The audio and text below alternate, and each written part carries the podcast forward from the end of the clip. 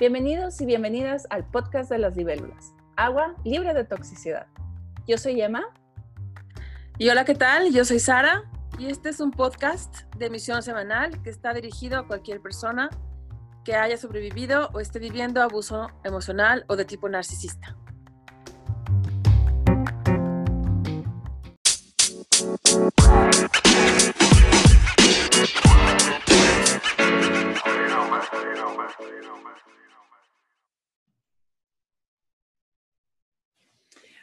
Hola, y esta semana vamos a hablar de 10 señales de que te hace falta poner más límites. ¿Cómo estás, Sara? ¿Cómo has estado esta semana? ¿Qué tal, Emma? Muy bien. Contenta de estar acá otra vez, eh, imaginando nuestra audiencia. Un abrazo así cálido para todos y todas. Y, y bueno, uh, o sea, es un tema el de los límites importantísimo. Yo creo que nunca, nunca, nunca, nunca hay que pensar que ya eres experto en eso. Sí, eso es cierto. Porque de alguna forma uno va creciendo, uno va modificando eh, sus maneras de interactuar con el mundo, hay ciclos de vida, hay caminos Y que le hacen a uno de pronto, pues, eh, cambiar la forma en la que interactúa con el mundo y a su vez descubrir cosas nuevas de ti. Y, como estás cambiando y creciendo, pues se van moviendo también tus límites, ¿no? O lo que considerabas tus límites en algún lugar es apropiado, en otro no es tan apropiado. Una época de tu vida es apropiado, en otra no. Exacto, ¿no? Con cierta persona, con otra persona, en un cierto círculo, otro cierto círculo. Entonces, bueno, es un tema muy eh, que fluctúa mucho, tanto como fluctúa tu, crecimiento interno, ¿no? Sí, y también, eh, por ejemplo, ahora con esto de la pandemia, hay, es, es muy diferente. Yo siento que es parte de poner un límite. Eh, antes, ah, ¿sabes qué? De hecho, me acuerdo, esto se lo platiqué a mi hermana hace poquito porque me acuerdo que en el 2019 estaba en México y quería llevar a mis perritas, tenía, tenía dos perros y las quería llevar al veterinario y me subí a un autobús. Entonces me fui con los dos perros ahí este, hasta atrás del autobús y para no molestar a nadie hasta, hasta atrás, ya ves que hay cinco asientos este, todos juntos en la parte de atrás del autobús.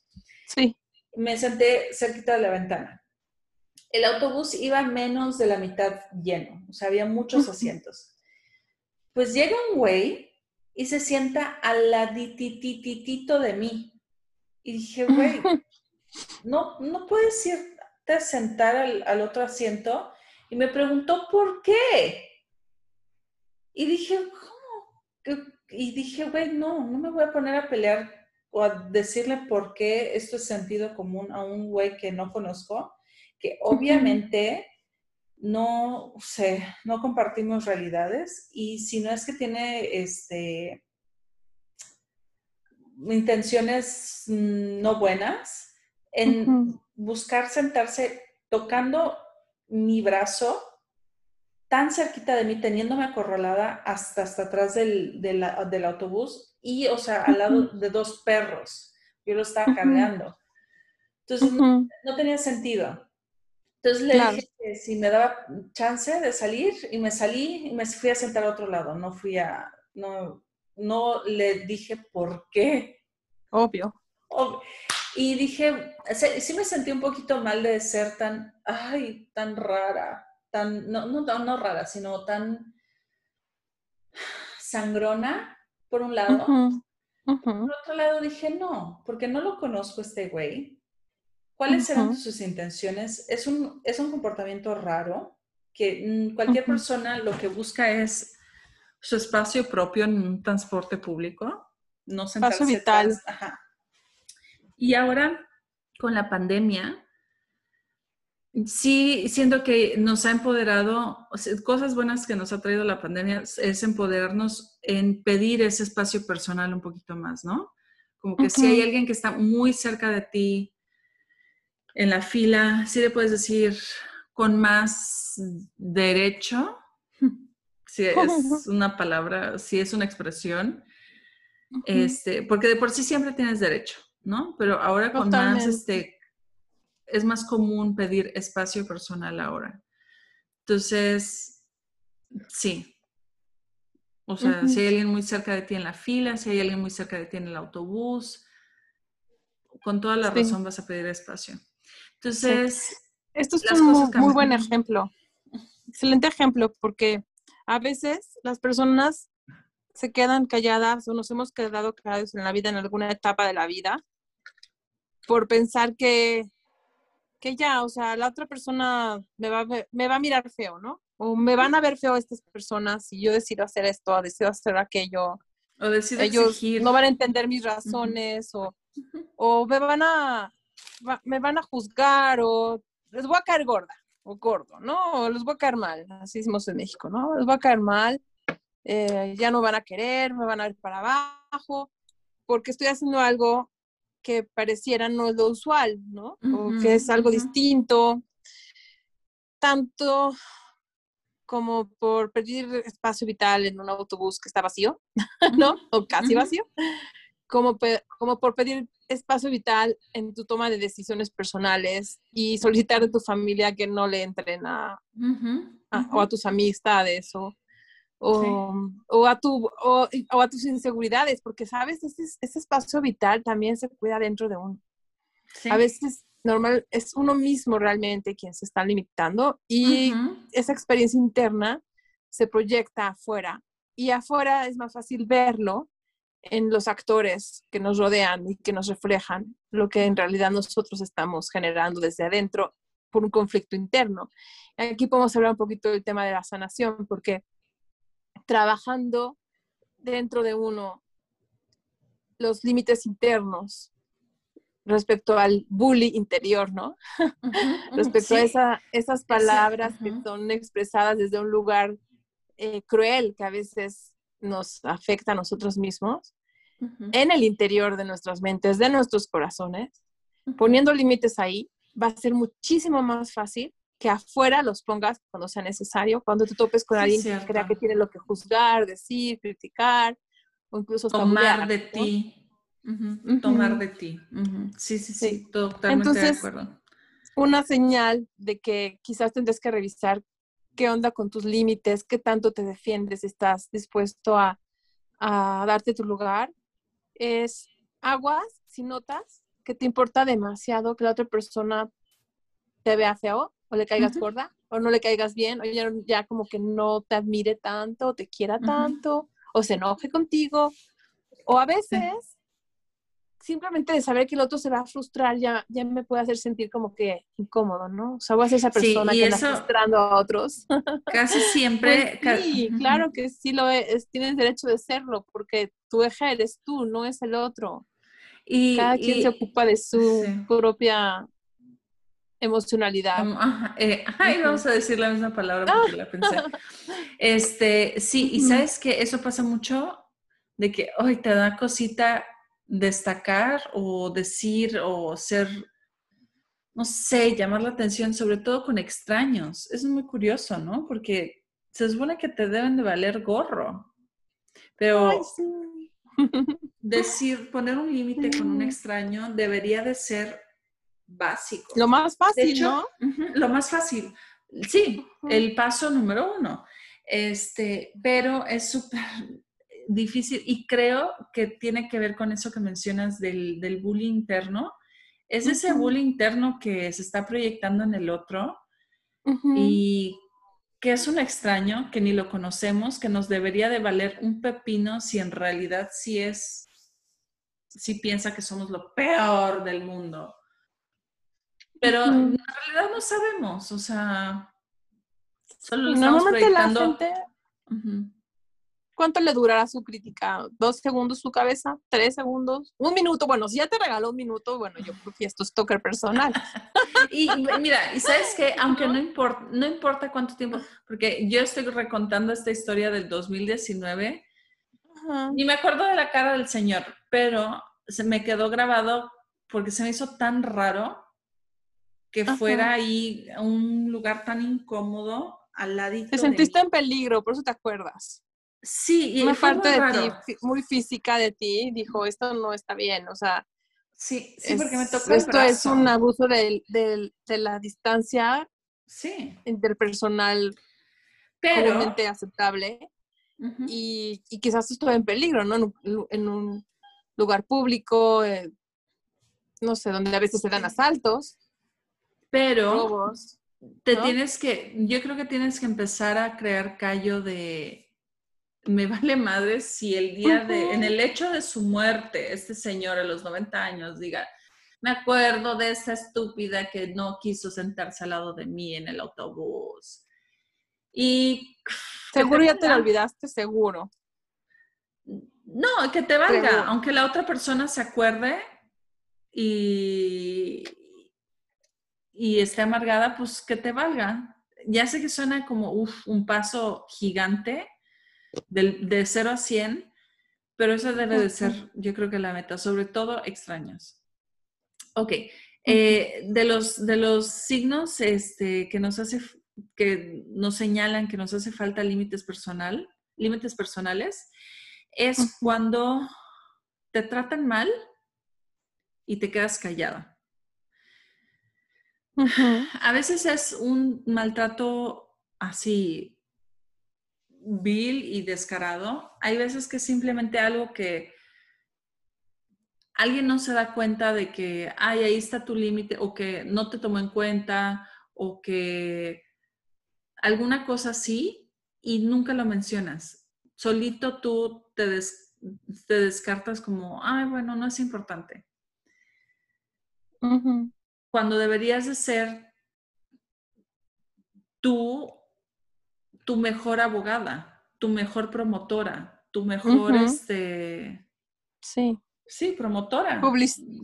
sí, sí. Publicista, promotora, fan. Fan, sí. Sí, ¿por qué no? Defensora de que si ay, esta persona siempre me está interrumpiendo cuando hablo. Decirle, ¿no? De que, oye. Empezando por Sara. No, no, no, no, no. No, yo siento que no me interrumpes, yo siento que yo ah, te interrumpo. Pero bueno, este, no, en, un, caso, ¿no? De que... cuando de verdad. Ah, a mí me pasa que, eh, a ver, y a ver, que me gustaría saber tú qué opinas. ¿Qué hacer cuando ya pusiste un límite y la otra persona como que nada más no le entra. Y estoy hablando de eso de, de, meterse en conversaciones ajenas o que no le están hablando, porque tengo una compañera de trabajo que le encanta hacer eso, se sale de su área de trabajo, se levanta para ir a meterse en una conversación que yo estoy teniendo con otras personas, para hablar por mí.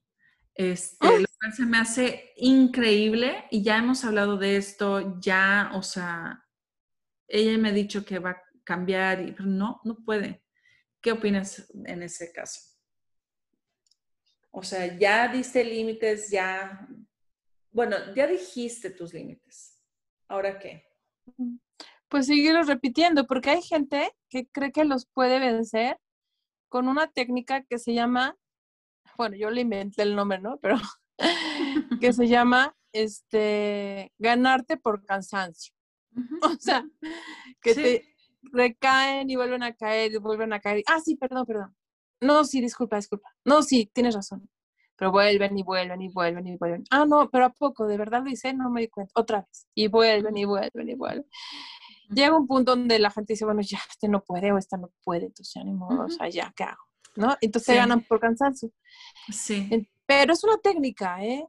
Consciente o inconsciente desde el punto de vista de la otra persona, pero pues finalmente es una técnica. Entonces aquí, pues va a depender de ti cómo por los límites, qué tan consistente eres en ellos. Y también empiezas a lo mejor a prever, porque si la otra persona de verdad es muy impulsiva, tiene muy arraigados ciertos malos hábitos, creo que en inglés hay una palabra para la persona que siempre interrumpe luego me la investigamos y, la, se las comentamos, pero Alguien una vez me lo dijo y me quedé pensando, mmm, se refiere a mí.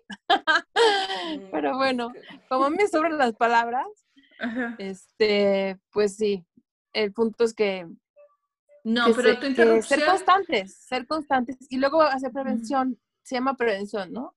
Prevenir antes de que suceda. Por ejemplo, si vas, a, si vas a decir algo muy importante para ti, que tiene cierta trascendencia, pues buscar hacerlo en un momento donde a lo mejor el espacio sea más privado y no esté abierto a la interrupción de personas de ella. oportunistas que van a buscar debatir tu punto y, e interrumpirte mientras lo hacen por placer, ¿no? De controversia o de descalificar.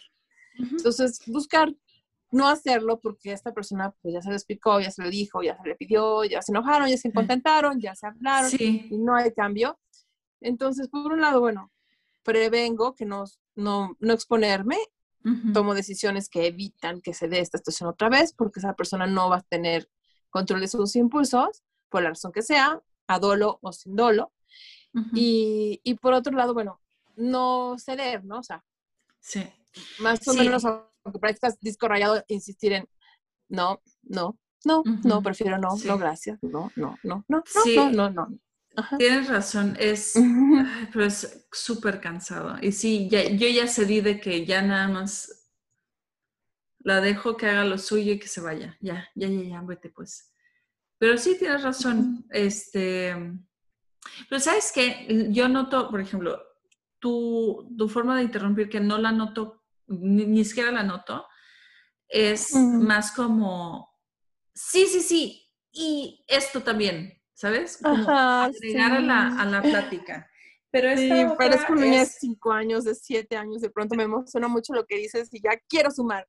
Quiero Pero sumar. Es, agregar a, a, lo que estamos conversando es agregar, siento que es agregar a mi punto, me estás nutriendo mi punto, me estás este, apoyando mi punto, me estás levantando mi punto. Este, pero con la otra siento que es como, Ay, no, no, no, cállate, tú no sabes, yo voy a contestar mejor, ¿sabes? Y eso es, si al, me dan ganas de. Carla, decirle, cállate, estúpida. Pero bueno. Pues sí, porque es agresión pasiva, porque es violencia emocional, está entrando... Me está poniendo abajo, me está poniendo abajo. Exacto. Cuando nadie está hablándole. Te digo que se sale de su puesto de trabajo, se levanta, camina, entra a otra otro cuarto para interrumpirme. Wow. Mm, sí, un nivel de dedicación sublime. Sí, a veces sí conviene ser un poquito más asertivos hacia, la, hacia el lado eh, agresivo. Agresivo, algo así como, perdóname, pero esta conversación no es tuya. Si queremos tu opinión, te, te llamamos, ¿no? Sí, sí. Pero bueno, eso solamente en el caso de que lo amerite, o sea, tampoco hay que buscar pelearse con toda la oficina, ¿verdad? y que después se vuelva, lo que querían era eso, ¿no? Que se vuelva un pleito de quién están con ella y quién es conmigo, porque vean cómo me habló. Entonces, sí. pues sí, tienes que evaluar ahí. En cuanto al, yo tenía una filosofía en cuanto a los límites. A ver, ¿tú qué opinas? Ajá. Primera fase es decir, esta es mi raya, la estás pisando. Mira, aquí está tu pie y mira, aquí la estás pisando. La persona debe de darse cuenta de que está pisando la raya y repetirlo un par de veces si vuelve a pasar. Pero si es algo así como que notas que le vale, que no lo entiende, que no lo puede, ya no es solo pintar la raya en la arena, sino empezar a poner un, un muro, un murito chiquito, luego un muro más grande, para que ya no sea posible que pongan el pie en la raya, porque ya no hay raya, ya hay un muro. Por ejemplo, en una relación, este, mm, no sé qué ejemplo poner. Eh, que no, hable de sus exes. Que le habla a sus exes, ajá, que le habla a sus que todo esté en contacto con sus, exes, ajá, o sus amigas. y que yo no sea parte de, esa conversación, que es algo como que mi relación con mis exes y es, es como que mío, privado. Eh, no lo entiende, no lo entiende, pues ok, tú vete con tus exes y yo me voy a otro lado, casi, casi cortar. Porque para ti es muy importante eso. Y ya se habrá hablado o así, ¿a eso te refieres? Sí, sí. Entonces, ¿qué opinas de...? Primero avisas, establecen cómo, cómo va a ser en, esta relación que construimos el tema de los exes o las exes o whatever, ¿no? Y, y establecer como... Em, que no quede como una, una, raya pintada en el piso, ¿no? O sea, sin estar como que quede claro que es un muro, ¿no?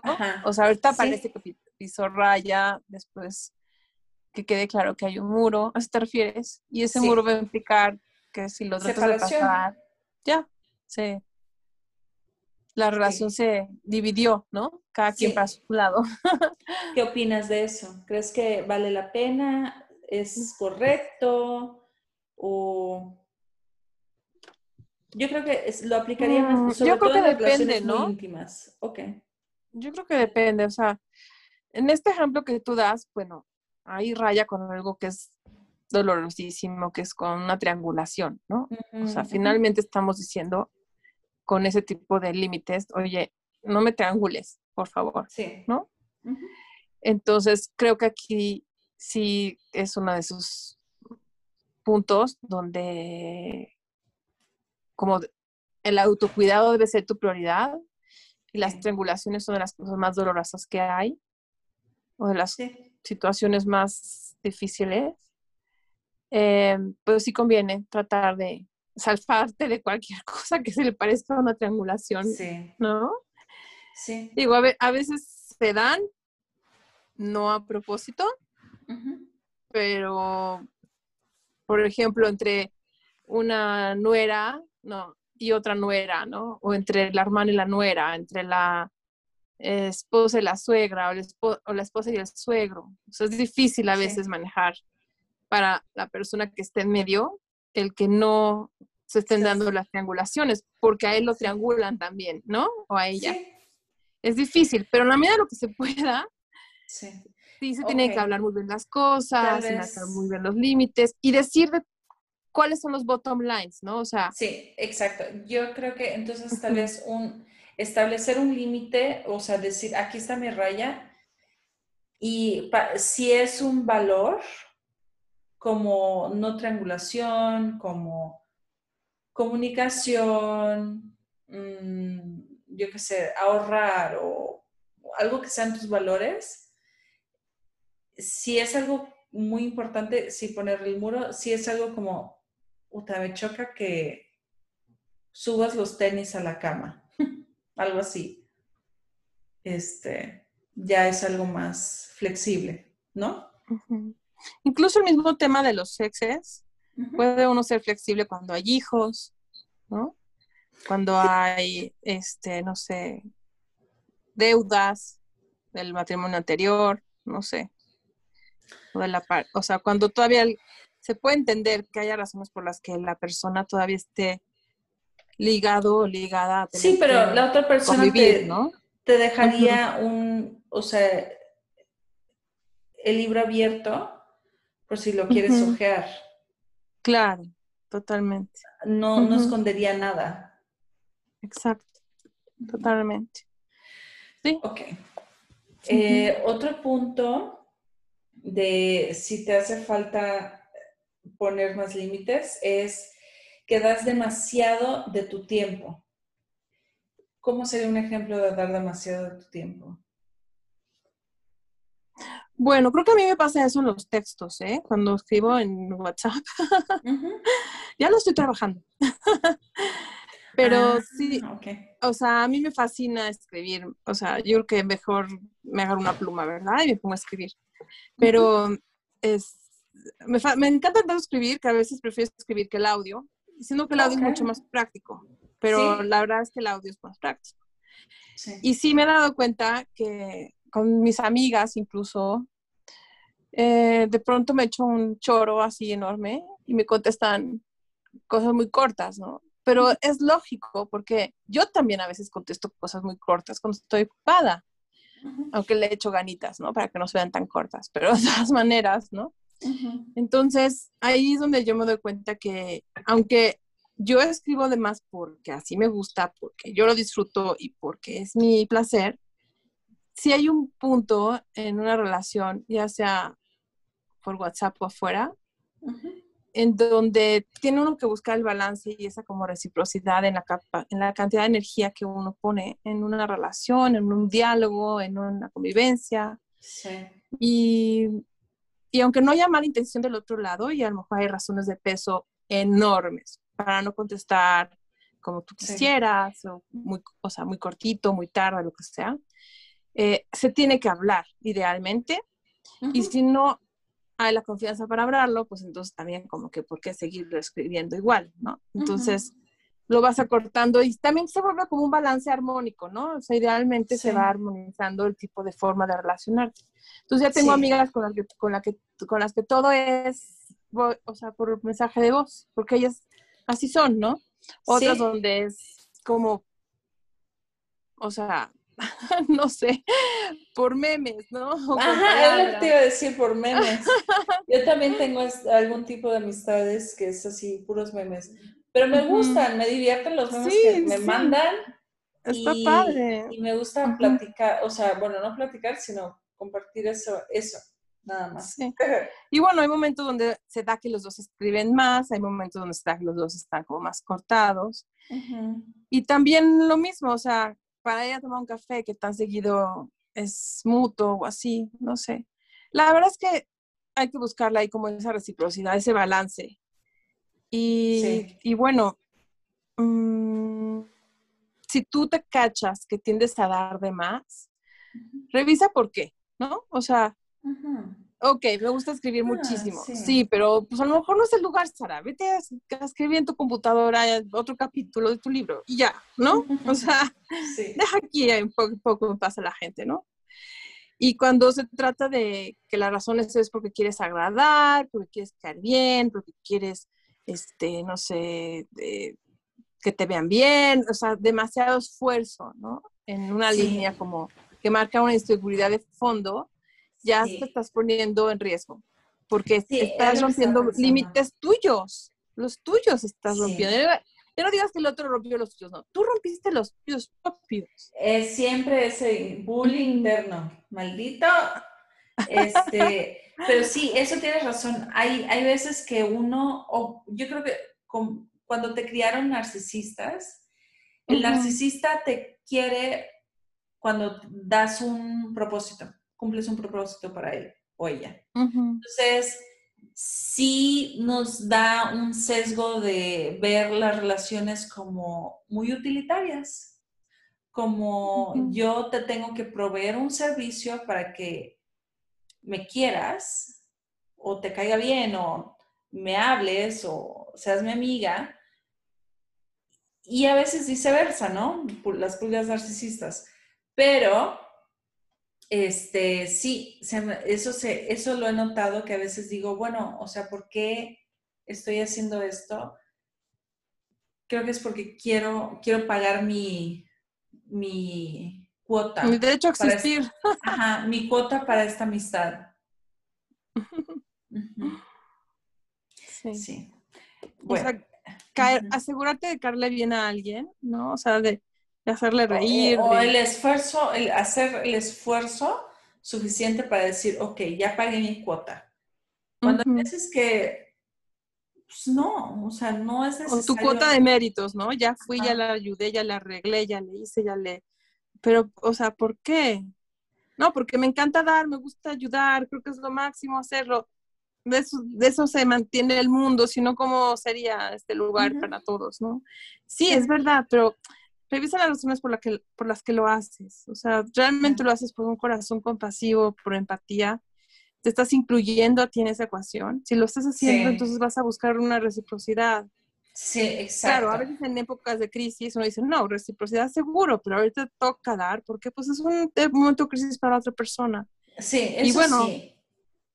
es, a veces pasa, pero cuando de pronto cachas que en tu momento de necesidad, tu momento de crisis, la otra persona no estuvo ahí, Uf, cómo duele, ¿no? Pero, ¿sabes?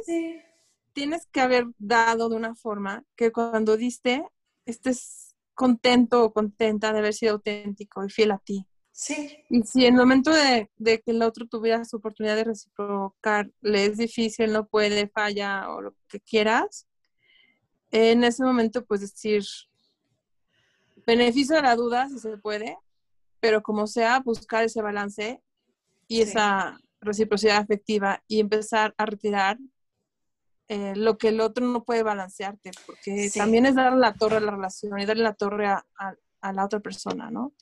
o sea, si no puede, déjalo, déjala, o sea, no puede, no puede ahorita con amistad más. De hecho, tengo una amistad así, tengo una amiga que quiero muchísimo de un trabajo que, que, del que decidí salirme y de hecho la quiero tanto que me tardé en salirme de ahí porque yo nada más me quedaba por lo satisfactorio que era trabajar con ella haciendo equipo. Ay, qué padre. Pero trabaja muchísimo, está ocupadísima, eh, le mete duro a, a, lo que su familia le pide, o sea, de verdad, tiene mil cosas, todo el tiempo a la vez como hormiguita, yendo de aquí para allá. Y obviamente con la distancia, ya saliéndome yo de ahí, ya no la veo, casi no hablamos. La extraño muchísimo yo sí le he marcado una, que otra vez, ella me ha marcado una que otra vez, pero me doy cuenta que, que tengo que dejarla ir. O sea, no puedo insistir más allá de lo que ella puede darme. Tampoco la quiero poner en ese lugar de la mala amiga que no pudo darme de regreso todo lo que yo le di. Eso es mala onda, ¿no? Sí, mejor le damos como, como que le su espacio. Y igual yo la quiero, ella me quiere y nos veremos más algún mm, momento. Tres veces al año, ni modo. Así es, ¿no? Así va a ser ahí por un tiempo, ¿no? También otra forma en la que estás perdiendo tu tiempo eh, con una amistad, eh, en el caso de una amistad, eh, se me ocurre en las personas que te vienen, por ejemplo, con una crisis. Ay, mi novio es malvado. Ok, tu novio es malvado vamos a ver, te escucho, ¿qué hacemos? Este es el plan, la dirá. Ok. Después, al mes siguiente, ay, mi novio es malvado. Y lo mismo, lo mismo, el mismo problema, otros otros consejos, vamos a ver por este ángulo. Y la misma crisis, y siempre una crisis tras otra, la misma crisis una y otra vez. Si por más de seis meses esta persona sigue con la mismita, la mismitita crisis y no toma ninguno de los consejos que le das, solo te está usando como para, no sé, bote para regurgitar lo que le pasa y no quiere cambiar. Entonces, no inviertas no solo tu tiempo, tanto de tu tiempo en ese en ese tipo de amistades, porque están en un, muy probablemente en un rollo de adicción. Y uno puede ser adicto a lo que sea. Uno puede ser adicto a las relaciones amorosas, uno puede ser adicto a la comida, uno puede ser adicto al tabaco, al alcohol. Y a, vivir en un, lugar de víctima. Ajá. a la ambivalencia, porque no... A la, a la codependencia, a la, el sube y baja de las emociones, este, sí. Entonces, lo mejor es que un adicto no, no, te, no te escucha, no escucha razones. Obviamente, por ejemplo, el alcohol, pues si ya perdiste tu trabajo por andar bebiendo en el trabajo, pues significa que no, debes de dejar de tomar. Obviamente, ¿no? Pero la gente adicta no entiende razones, es un problema mucho más profundo y diferente. Entonces, no te sientas capacitado como para quitar la adicción de esta persona a lo que sea y no, no pierdas tu tiempo ahí. Mejor mándala con Sara. Este, por lo menos que pague para la consulta porque este, pues, porque no, no hay, ayuda, solución. ayuda a pagar para decir, bueno, mejor voy avanzando, ¿no? Sí, sí. ¿Sabes qué? Bueno, sí, ese es otro rollo de cuando pagas una clase de ejercicio, vas. Porque podrías tener la misma clase en YouTube, pero cuando está en YouTube dices, ay, ahorita lo hago. Y nunca lo haces. Sí, es diferente. Pero bueno, ese es otro rollo. El punto aquí es que no eches tu tiempo, tu recurso preciado a algo que ves que no da frutos, no avanza, siempre es una crisis, la misma crisis de siempre. Este, ok, otro punto. ¿Te sientes culpable por dedicar tiempo a ti misma o a ti mismo? Mm. Sí. A ver, estoy pensando. Ya estamos hablando de codependencia, de fondo, de creencias, donde, donde se cree que el servicio a otros te ennoblece y que, falsas creencias, obvio, y que el servicio a ti, por otro lado, te hace ver a tus ojos como egoísta, ¿no? O sea, cuidar de ti es egoísta, quererte a ti es egoísta, ponerte primero es egoísta. O sea, hay varios derechos asertivos ahí que se violan con estas creencias falsas. Pero a la mera hora, aunque uno no esté pensando tal cual las creencias de su cabeza, ya están taquigrafiadas en tu alma, en tu psique. Y nada más sientes como la culpa, ¿no? Como, ay, ay, me siento mal de tomarme el día, ¿no? O de la vacación, o de, comprarme tiempo. estas botas, yo qué sé.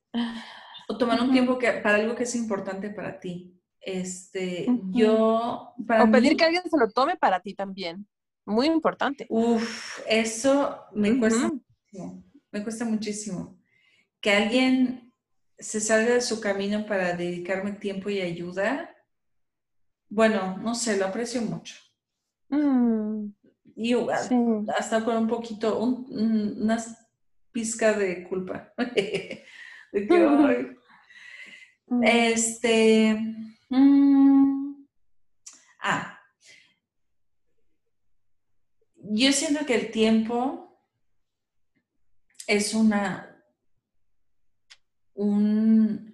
un no sé cómo decirlo en español, un asset, un recurso, un recurso precioso. Y lo tienes que dividir en donde más precioso, precioso se te haga. Por ejemplo, tus valores, ¿no? Fácil.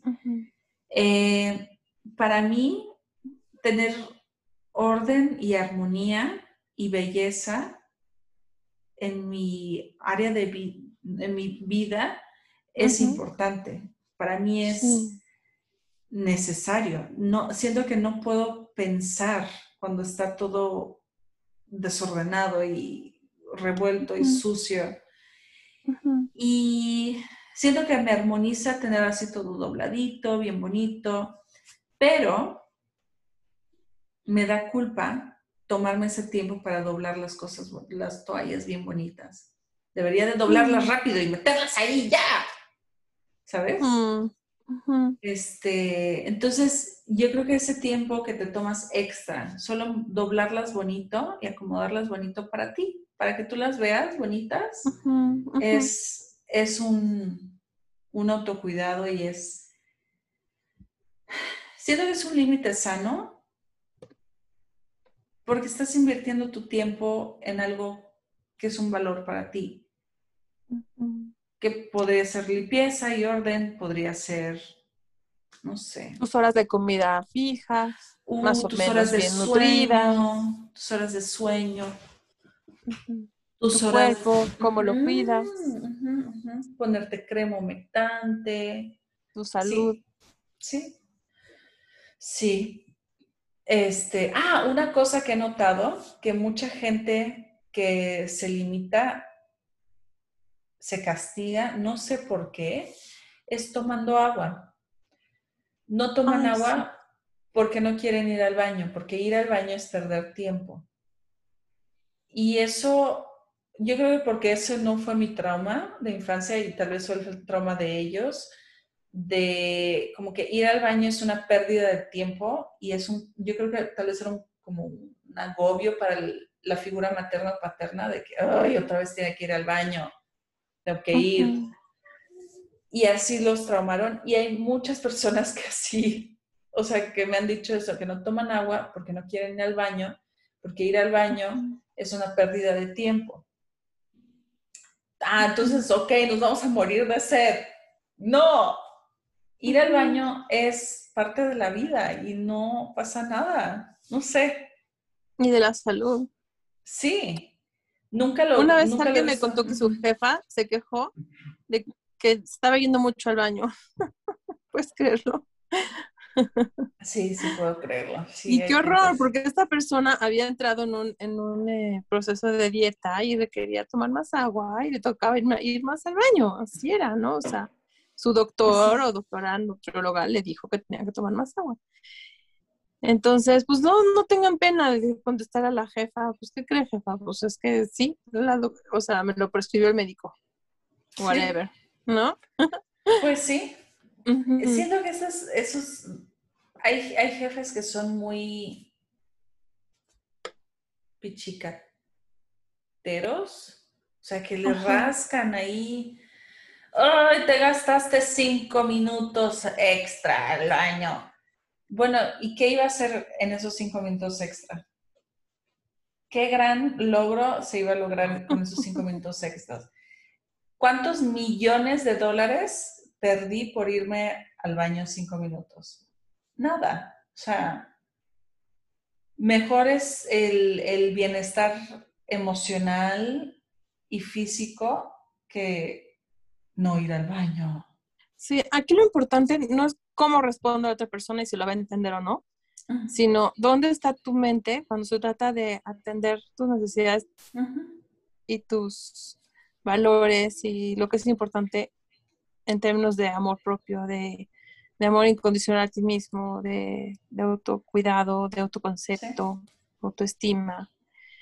Y bueno, si la otra persona lo entiende, no lo entiende, lo acepta, no lo acepta, eh, tiene dos dedos de IQ emocional o, intelectual o lo que sea, ya es cosa del otro, ¿no?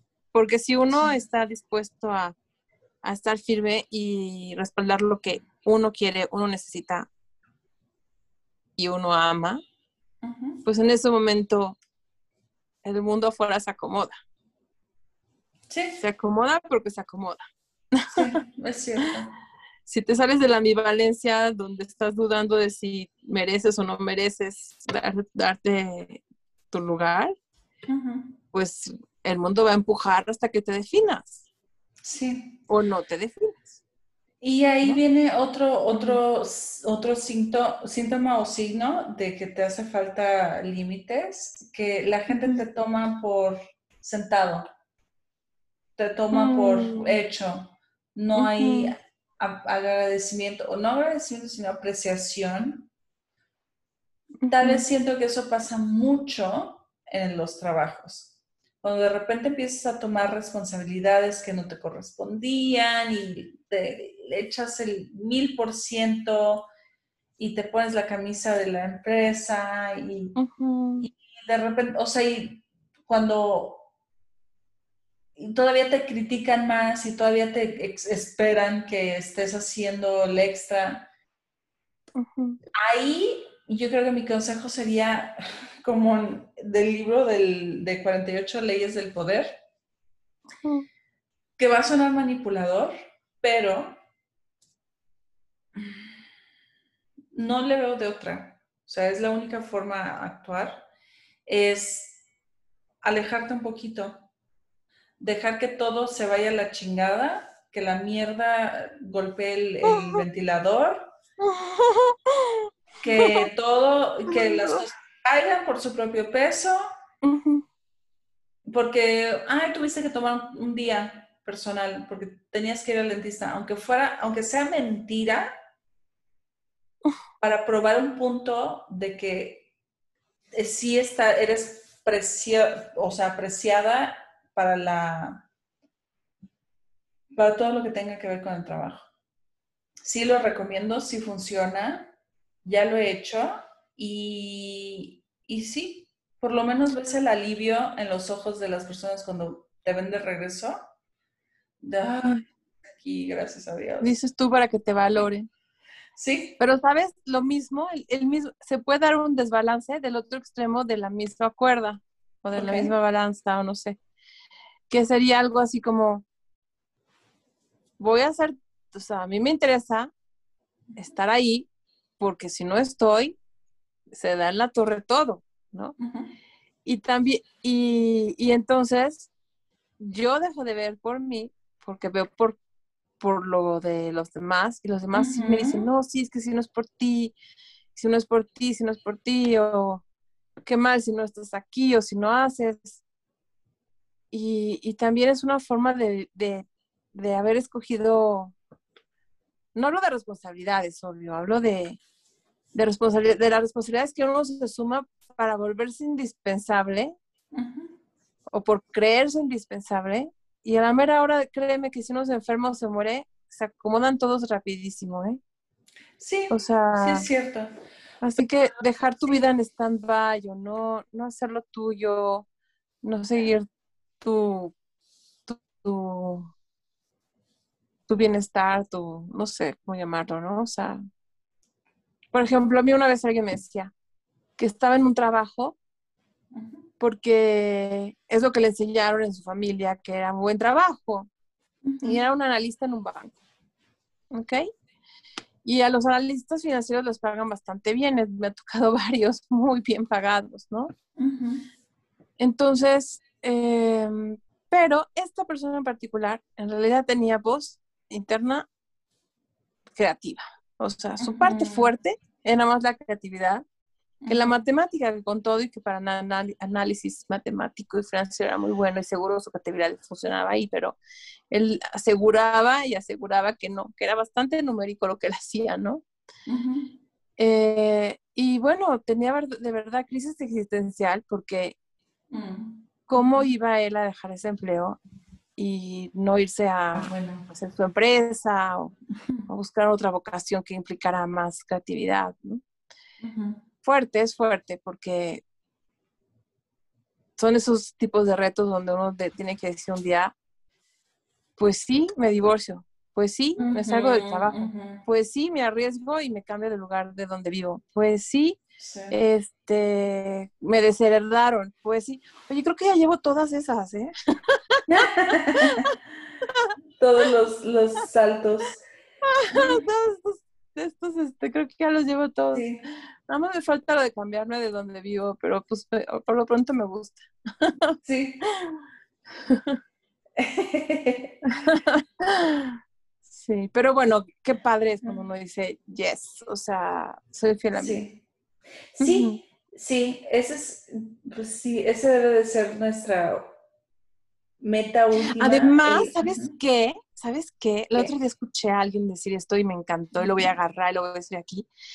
Wow, o sea, cuando tú, estás contento con tu vida, contenta con lo que haces, cuando estás eh, libre de ataduras y estás pudiendo brillar y crecer y hacer lo tuyo, créeme que haces de este mundo un mundo mucho mejor, porque tu vibra es otra, o sea, tu actitud, el ejemplo que das, la gente que está a tu alrededor ve tu, tu, o sea, literal, tu ejemplo, tu liderazgo, no sé, eh, se inspiran también al verte tan apasionado, tan motivada, o sea, creas un mundo muchísimo más positivo que si te agarraste del trabajo, te agarraste del matrimonio este, te agarraste de las presiones sociales, te agarraste del dinero y no hiciste lo que era tuyo, y vives amargado o amargada y te empieza a dar este, el cuerpo lata y todos los dolores se te presentan y al rato ya pareces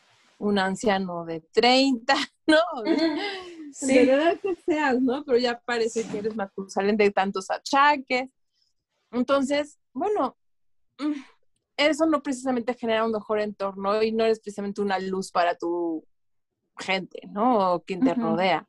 En cambio, si, si, eres fiel a ti mismo, o sea, vas a vivir apasionado, vas a hacer los, los o sea, el trabajo que tengas que hacer, vas a estar ahí no sé, conviviendo desde un lugar como mucho más auténtico con la gente con la que estás, tus valores están presentes en tu vida. La palabra yo creo que aquí es coherencia. Sí. Vives en coherencia entre tu mente, tus sentimientos, tus acciones y eso, eso genera como una onda expansiva a tu alrededor de positividad. El que la quiera la toma, el que no, no. Pero eso genera un mejor planeta, créeme, estás de mejor humor, hasta eres más generoso, más empática, más cariñosa, más amoroso. O sea, de lo contrario, alguien tenso, refunfuñante, de mala, irritable, le duele la cabeza, le suma los oídos, le duele el estómago, eh, tiene achaques, eh, pero, o sea, no sé, a todo el mundo castiga alrededor, alrededor, todo el mundo se la debe, eh, no confía en nadie. O sea, eso no genera mejor mundo, ¿no? No. Em, otro punto de, las señales que te hace falta límites es que em, tienes relaciones tóxicas. y por ahora nos vamos a quedar en este punto que es el tener relaciones tóxicas es un signo o síntoma de que nos hace falta límites, porque se nos acabó el tiempo, pero nos pueden escuchar la próxima semana para continuar esta lista y, así cerrar bien el, concepto de qué se siente no tener límites o cómo se muestra en nuestra vida no tener límites. Eh, nos pueden escuchar episodios anteriores en podcast em, y también pueden contactarnos vía Instagram, sobre todo Estamos siempre al pendiente de los mensajes. Ok, nos vemos a la próxima. Adiós.